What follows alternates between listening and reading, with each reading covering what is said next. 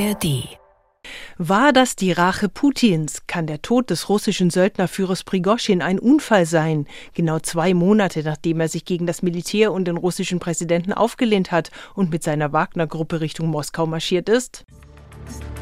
Tag 2 für unsere neuen Standpunkte. Der tägliche Blick auf Meinungen von Journalistinnen und Journalisten von verschiedenen Medien. Heute geht es um den Tod des Wagner-Gruppenchefs Prigorschin, der bei einem Flugzeugabsturz nördlich von Moskau ums Leben gekommen sein soll. Ich bin Simone Kienzle und heute ist der 25. August. Was da wirklich passiert ist mit dem Privatchat von Prigorschin auf dem Weg nach St. Petersburg, das wird noch untersucht, aber vielleicht auch nie aufgeklärt. Putin verzeiht keinen Verrat. Das steht für die Autorin der Süddeutschen Zeitung Sonja Zekri jedenfalls fest. Im SZ-Podcast erklärt sie, dass der russische Präsident ein Zeichen setzen wollte an alle, die auch nur mit dem Gedanken spielen, ihn herauszufordern. Jede Art von Regelverstoß und vor allen Dingen ein Regelverstoß, der ja durchaus Sympathien gehabt hat, äh, auch in der Bevölkerung und in Teilen der Armee und sogar des Geheimdienstes, ähm, ist für Putin so gefährlich, ähm, dass er das nicht dulden kann. Und er hat schwach ausgesehen, er hat zögerlich ausgesehen. Nach seiner Logik musste er dieses Gleichgewicht wiederherstellen. Es ist eine Logik an die Eliten, es ist eine Logik an alle, die Putins Macht auch nur in Gedanken herausfordern. Es ist eine Botschaft an alle, die die sich auch darüber beschweren, dass es in der Ukraine nicht schnell genug geht, die an der, an der militärischen Führung zweifeln. Und das wird auch so verstanden. Meint Sonja Zikri von der Süddeutschen Zeitung. Präsident Putin hatte ein überragendes Interesse daran, den früheren Verbündeten nach dessen Putschversuch umbringen zu lassen, so sieht es auch das Redaktionsnetzwerk Deutschland. Der mutmaßliche Mord entspricht den KGB-Methoden, die Putin gelernt hat. Es wäre zudem eine Tat unter vielen. So wurden Kreml-Kritiker wie Alexander Litwinenko, Boris Nemtsov oder Anna Politkovskaja entweder vergiftet oder erschossen. Alexei Nawalny wurde zuerst vergiftet und dann weggesperrt. Und dies sind ja nur die prominentesten Namen. Dass mal wieder keine letzte Klarheit herrscht, macht einen Mord sogar noch wahrscheinlicher. Teil der Methode Putin ist schließlich, selbst begangene Grausamkeiten stets ein bisschen im Unklaren zu lassen, um den Horror in Russland und der Welt zu vergrößern und Raum für Verschwörungstheorien zu schaffen. Nach Ansicht des Münchner Merkurs hat Putin für Prigoschin bewusst keinen stillen Gifttod vorgesehen, sondern die ganz große Bühne.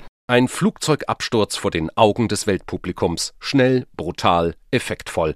Eine Warnung für die zweifelnden Oligarchen und für den Westen. Stein für Stein baut Putin Stalins auf Lügen und Morden ruhenden Terrorstaat neu auf. Diesem Russland ist nicht zu trauen.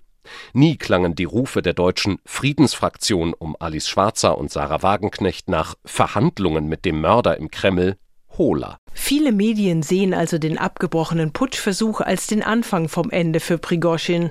Für die Autorin des Magazins Stern stand der Wagner-Chef aber schon vorher als toter Mann fest, und zwar genau am 13. Juni. An diesem Tag erteilte Putin den Befehl an die Wagner-Truppe, sich dem Verteidigungsministerium zu unterstellen und stellte sich damit öffentlich auf die Seite der russischen Militärs, die seit jeher Prigoschin verachteten.